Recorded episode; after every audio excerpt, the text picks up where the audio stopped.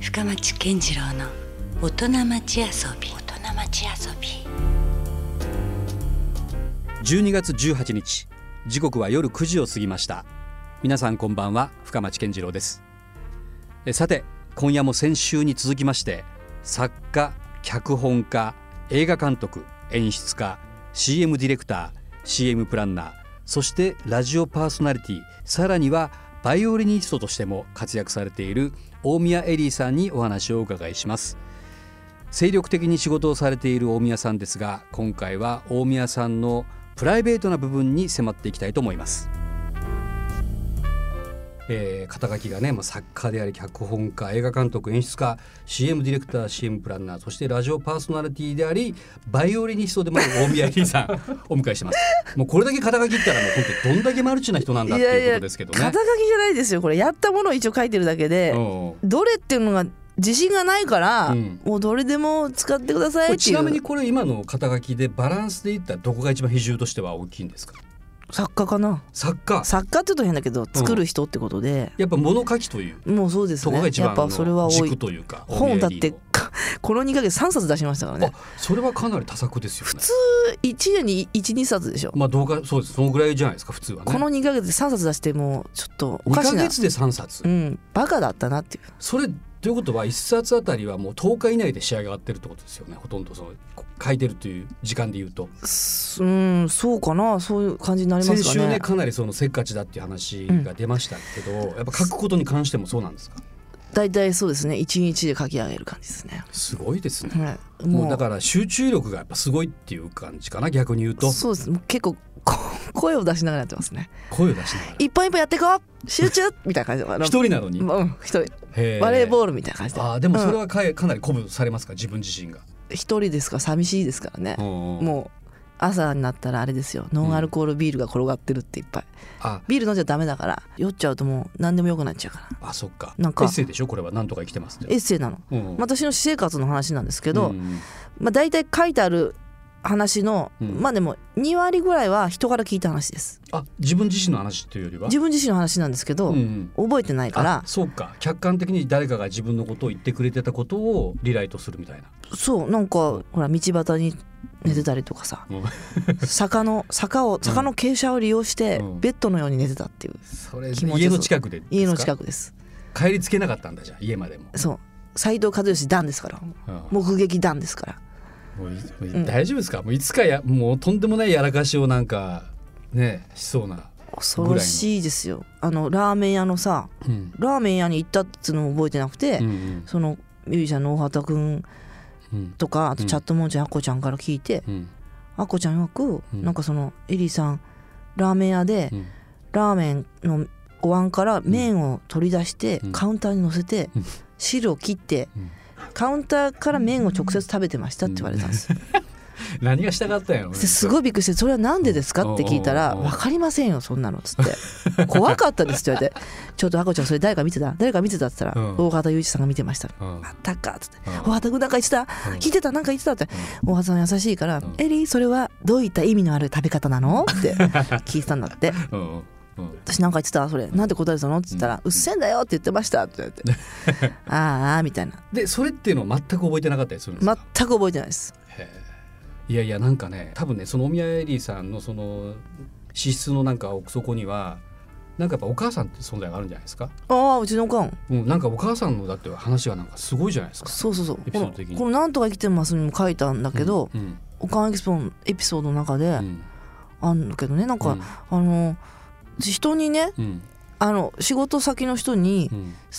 あのスノボーに行こうって誘われたわけ、うんうんだからまあ行かないとなお世話になってると思って「うんうん分かりました」って「私スキーしかできませんけど」っつって、ううんちのおかん電話して「うんあのさスキーウェアあったよねそっちに」っつって、うんうんあれちょっと使うんだけどさある?」って言ったらう「んあああるけどな」っつってうん「お母さん着てるけど」って言われてえ 来てるけ「うど。ん、えどういう意味?」って言ったら「今着とるけど」って言うわけうんうんうん「えどういうこと?」って言ったらうん「部屋が寒いから、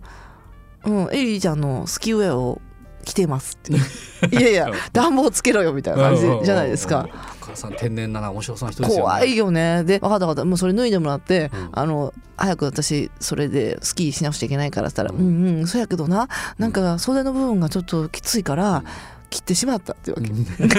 え、だから要はさ雪が入らないように袖をきつくしてあるじゃない、うんスキーウェアっそてうですよそこがそのためのものですようんきついから袖を切っちゃったのそうスカスカだったらもう何にもならない意味がないっていうね何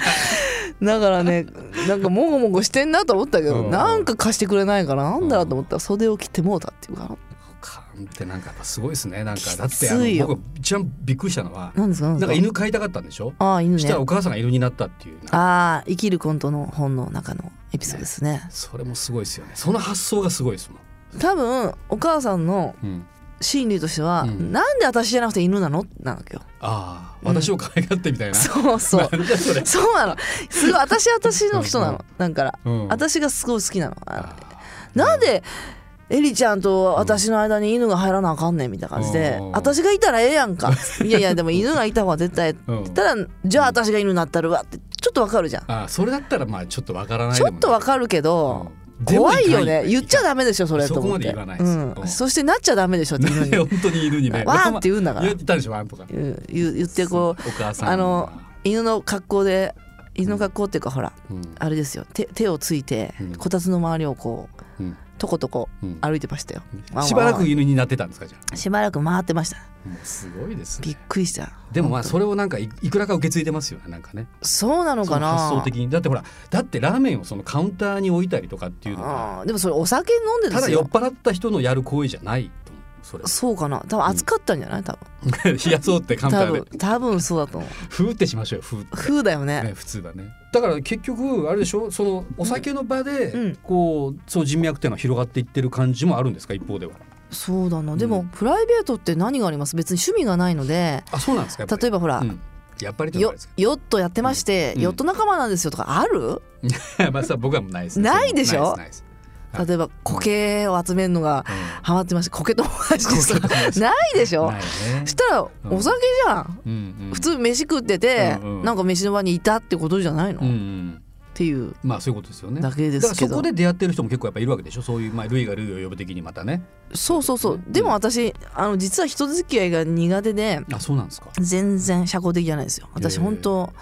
申し訳ないですけどそそ人え引っ込み思案っていうか割と引きこもるタイプですかそうです人に会うのが苦手ですでもお酒好きな人ってそうじゃない人多いですけどねなんかもういろんなところでもうわーだーみたいなこうきあの普通パターン言って私はうん B パターンの方ですね、 B パターンのですか、はいえ B パターンどんなあれですか人が苦手なんで酒飲んじゃうっていう、うんうんあの、あ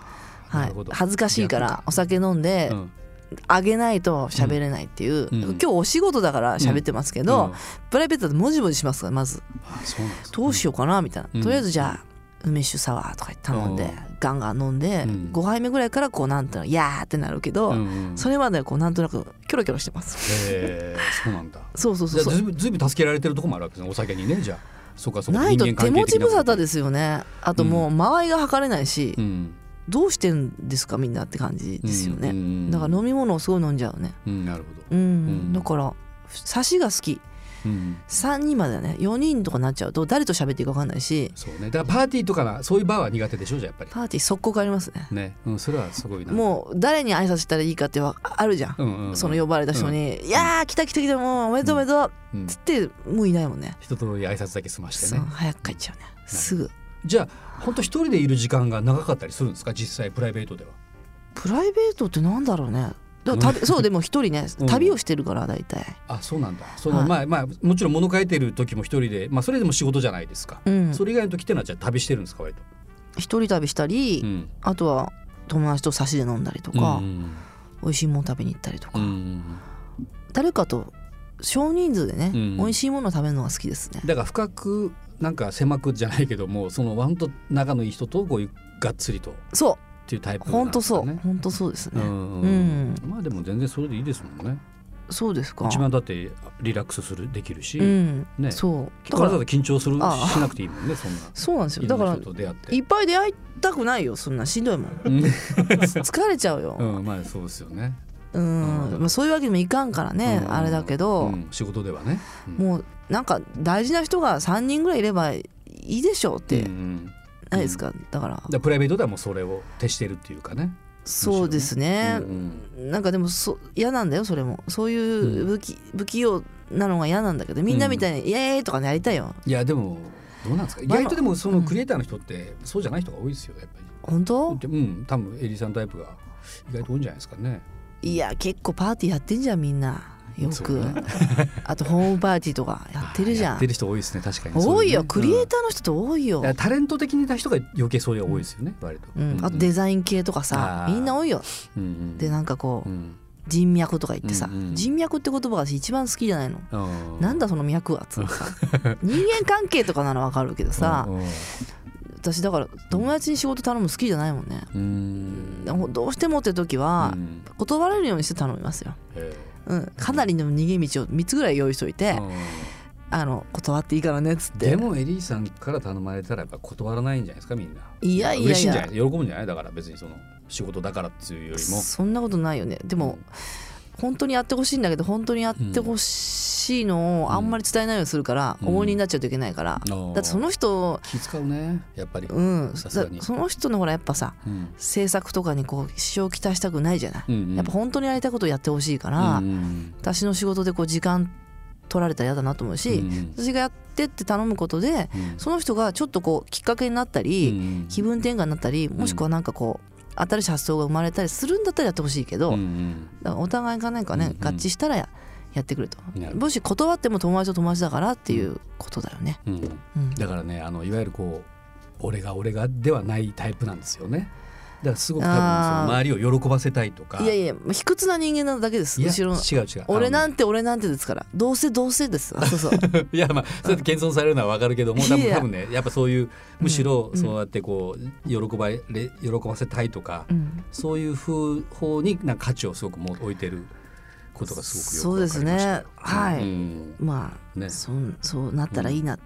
うんって感じですいよやだからこそあの本当こういう素敵なね今やってるような星空からのメッセージ展とか、はいこれがもう本当ねどうだ私の世界を見てくれとかっていう人だったら、うんそんなあの物語は紡げないだそうですじゃないかなと思いぶまっす、ね。ちゃけねうんこの宣伝させてもらってますけど、うん見てほしいって思って宣伝してないんです、でしょなんかそんな感じだもんな、はなんい、か責任感ですこれもちろん自信のあるものを作ったけどでしょ、見て見てって思わないよね、もしよかったらっていう、もしよろしければ、ね少しでもお時間があればあればうんねっていう感じですよ、申し訳ないんですけどっていう感じです私も仕事ですから、うんあいやのでもね宣そう伝してまいすうっていうこうその辺ののこう優しさみたいなことも含めていやいやいやきっとそこにはほのぼのと温かい世界がきっと広がってるんじゃないかなと思いますんでああともう一ついいですか、あいいです私よなんかはいほん一応ねすいません、あのちょっと言われてるんで、はいこの思いを伝えるということあ文庫本も出てるんはですねい思いを伝えるということっていううんあのはいこれ単語タイトがル結構マジじゃないですか、マジですようん私ね生きるコントを読んでて、読んで、うん私とは面白いけどちょっとぶっ飛んだ人すぎて友達になれないと思ってたけど、うん思いを伝えるということを読んで、うん友達になりたいと思いましたって言われたことありまなしるたほど出してよかったまた新たなるお見入りの世界を、これでも恥ずかしい本だからうん結構後書きに書いてあるんだけど、うんできれば読んでほしくないって書いてあるっていうね担当の人にそうそういうこと書かないでほしいって言われたんだけど、うんまあできれば読んでほしく多ない分じゃあお宮入りさんの一番こう内面というかえぐられた部分が超恥ずかしいですこのよ本に出てるんですよ、うんあすべ書いてるもんだって帯に少女のような切実な思いにあふれていますだからこれがね多分お宮入りのそなれいそれに仕組みというか西加奈子さん書いたんだようんそうそうすごいねあのそのコメントねうやだ恥ずかしいもんまたと思ったけど、んうん全部のだからでもどうしどうして人は思いを伝えるんだろうって、うんどうして思いを伝えないんだろうってことについて書いてるんですけど、うん全部になんてねって言いたくなっちゃうようなでもちょっとぜひせっかく書いたから読んでほしいし、うんまあなんとか生きてますっていうね、うん笑える本とか物語が生まれる場所というこの星空からのメッセージ展の、うんえー内容も収録された本も出てますのでう、んえーすまあ、いいまろんせなんだからお宮入りの部分をねちょっと体感してほしいというかそ読うんででほしいすというねか。ちょっと時間が余っちゃった人はねちょっと本屋によってね、立ち読みしてもらえたらいいと思います。はいまあ、本も読んでいただいて、はいさらに福岡の方はイムズに来ると、うんね、そういう立体的にその世界も楽しめるということなんで、はい、ぜひお越しになってはいかがでしょうかとどうもありがとうございましたありがとうございました。お宮入りさんでした深町健次郎の大人町遊び今夜は大宮エリーさんにお話をお伺いしましたえ来週は博多のチョコの始まりどころチョコレートショップのオーナーシェフ佐野隆さんをお迎えしますえ皆さんも一度はチョコレートショップのチョコレートを食べたことがあるのではないでしょうかえ実はここのチョコレートショップは、えー今年はねパリコレにも、えー進出ということでそのチョコレートを作ってらっしゃる方はどんな人なのか、えー深く掘り下げたいと思っています、えー私もこういうふうにさせていただいている方ですどうぞお楽しみにさてこの番組はポッドキャストでも配信していますラブ f m のホームページから簡単にアクセスできますのでぜひお聞き逃しなくということで今夜もお付き合いありがとうございましたお相手は深町健次郎でしたそれではまた来週